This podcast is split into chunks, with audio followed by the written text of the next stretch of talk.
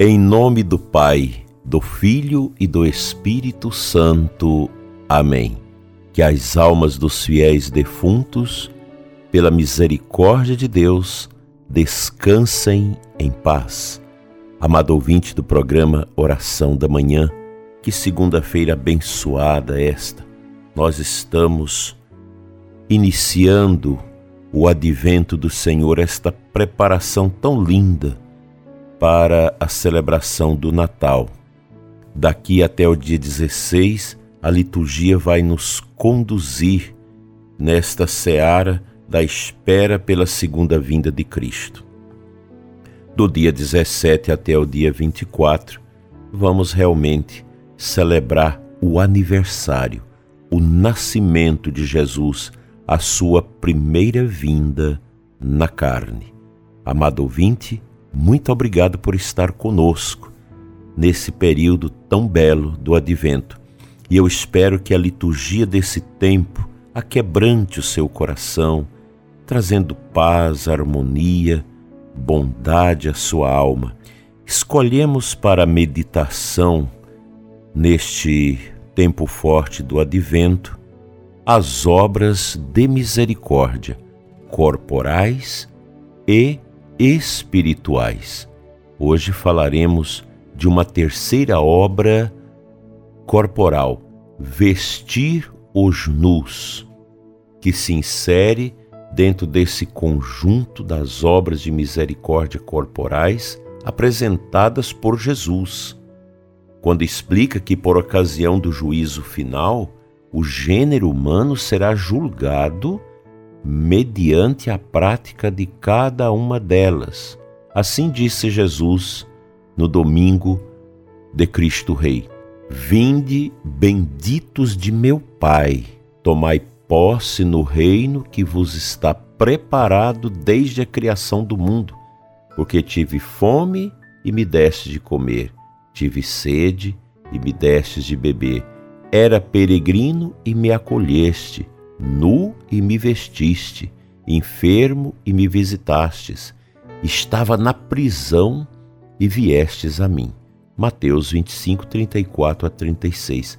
Assim sendo, caríssimo ouvinte, pode-se afirmar que o exercício destas obras comunica graças a quem as exerce e é também uma maneira de ir apagando a pena que fica na alma perante os pecados já perdoados. Nesse sentido, Jesus assim expressou: Bem-aventurados misericordiosos, porque eles alcançarão misericórdia. Discurso do Monte, Mateus 5:7. Assim nosso Senhor vai nos mostrando que esta bem-aventurança abre o homem a vida eterna. Socorrer os mais necessitados com vestimentas corresponde a uma atitude generosa que ecoa em suas palavras quando Jesus diz em Mateus 6, 19, 21: Não ajunteis para vós tesouros na terra, onde a ferrugem e as traças corroem, onde os ladrões furtam e roubam ajuntai para vós tesouros no céu, onde não os consome nem as traças nem a ferrugem, e os ladrões não furtam nem roubam. Porque onde está o teu tesouro, lá também está o teu coração. Bem, esses ensinamentos de Jesus conduzem o homem ao centro da sua vontade divina, isto é, a essência do cristianismo, que é o amor ágape, verdadeiro bem que nos faz escolher os bens eternos, sem o apego aos bens terrenos, que são passageiros. Seguindo essa linha, São Tiago se exprimiu nas, de, da seguinte maneira: Se um irmão ou uma irmã estiverem nus e precisarem de alimento cotidiano, e um de vós lhes disser: Ide em paz, tratai de vos aquecer e de matar a fome, mas não lhes dais o que é necessário ao corpo, de que lhes aproveitará? Tiago 2. O precursor de Jesus, imbuído dos ensinamentos da tradição bíblica, também colocou em relevo a importância desta prática caritativa quando disse: Quem tem duas túnicas, dê uma a quem não tem. Lucas 3:11. Podemos assim verificar que este costume era uma prática habitual entre o povo, da antiga aliança, visto que recomendava uma atitude de compaixão para com a nudez dos pobres desamparados. Ezequiel 18 diz assim: Cobre com as tuas próprias vestes os que estiverem. Tobias 4,16 diz assim: Cobre com as tuas próprias vestes os que estiverem desprovido delas. Tal tradição também louva os que vestem os nus com os seguintes dizeres de Ezequiel 18: O homem justo, que procede segundo o direito e a equidade, que cobre com vestimenta o que está nu, certamente viverá.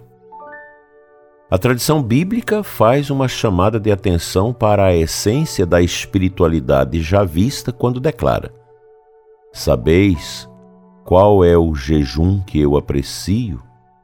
Diz o Senhor Deus: é repartir seu alimento com o esfamiado, dar abrigo aos infelizes sem asilo, vestir os maltrapilhos, em lugar de desviar-se de seu semelhante.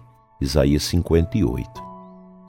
Com efeito, prezado ouvinte, para a Sagrada Escritura, ao contrário da nudez, as vestes são sinais da condição espiritual do homem particularmente a cor branca, que indica sua dimensão escatológica, salvadora, como marca dos seres associados a Deus. Está lá em Eclesiástico, no capítulo 9 e no capítulo 43.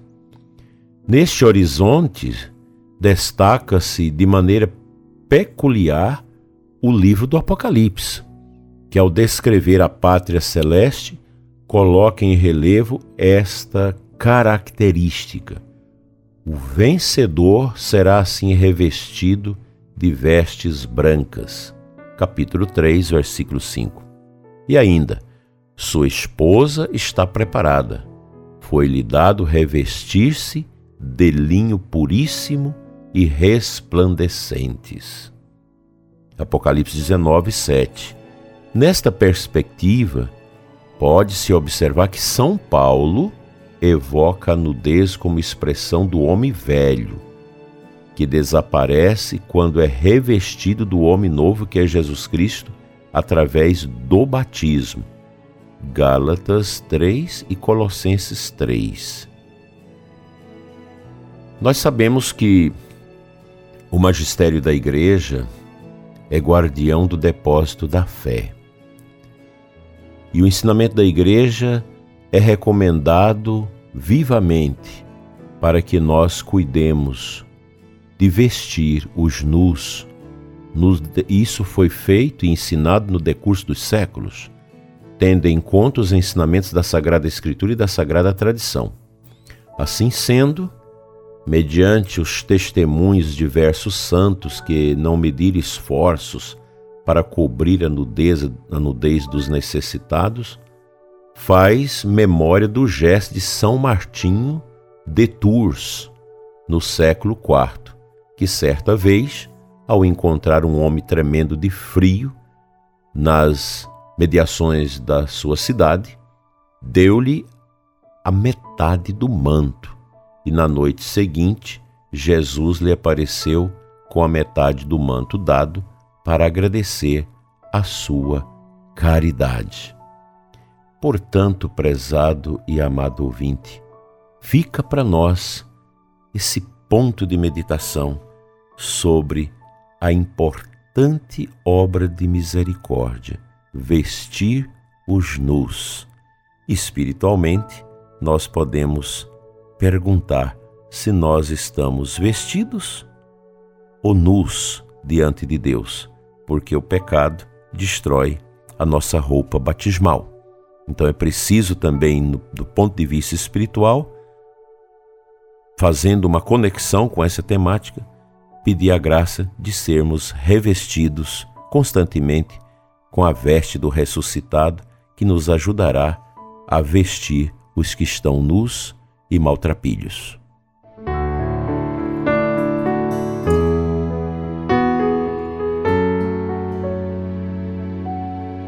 A primeira leitura desta segunda-feira, Isaías 2, de 1 a 5.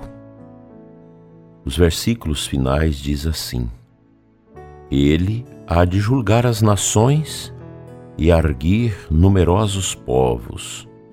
Estes transformarão suas espadas em arados e suas lanças em foices.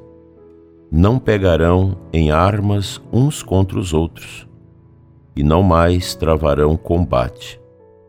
Vinde todos da casa de Jacó e deixemo-nos guiar pela luz do Senhor. Aqui nós temos uma temática bonita que a Sagrada Escritura, lida nesse tempo do advento, vai nos cobrando, que é estar sobre a luz de Deus. Somente assim nós poderemos praticar as obras de misericórdia de maneira correta e santa. É necessário estar sob o comando desta luz do Senhor, pois a luz de Deus, a luz do ressuscitado, ela é uma luz interior, espiritual, que acrisola dentro da minha vontade, da minha liberdade, da minha inteligência, o verdadeiro caminho que o crente deve percorrer nesta caminhada para o céu. O advento do Senhor vem nos preparar nesta primeira parte até o dia 16 acerca da volta de Cristo. O Senhor voltará e voltará para nos avaliar quanto às obras de misericórdia. E ele virá com a igreja dos céus para resgatar essa igreja, resto final do novo Israel aqui neste mundo. Isso não é uma, uma falácia, não é uma quimera, não é uma poesia e muito menos uma superstição. Cristo voltará e nós sabemos disso pela nossa fé não precisa argumentos científicos, argumentos filosóficos de outra natureza para querer inquirir esta nossa certeza da volta do Senhor, pois a nossa consciência ela é guiada pela sabedoria mística espiritual e não pela sabedoria do mundo, a sabedoria da ciência passageira. A nossa ciência é aquela que o Espírito Santo desenha dentro de nós para o bem de nossas almas e a salvação de nossas vidas.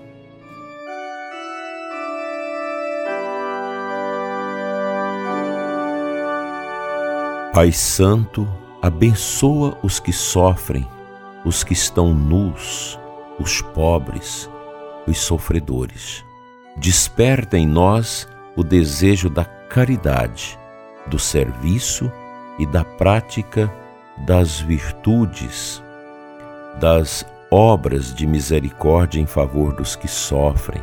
Senhor, nós sabemos que elas formam a escada para nossa subida a Ti.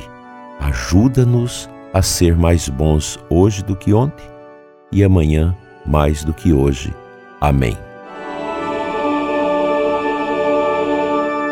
O Senhor te abençoe e te guarde hoje e sempre, em nome do Pai, do Filho e do Espírito Santo. Amém. Até às 21 horas com a nossa catequese aqui no canal sobre a Igreja no Catecismo que ela mesma nos oferece. Fique em paz e um bom dia.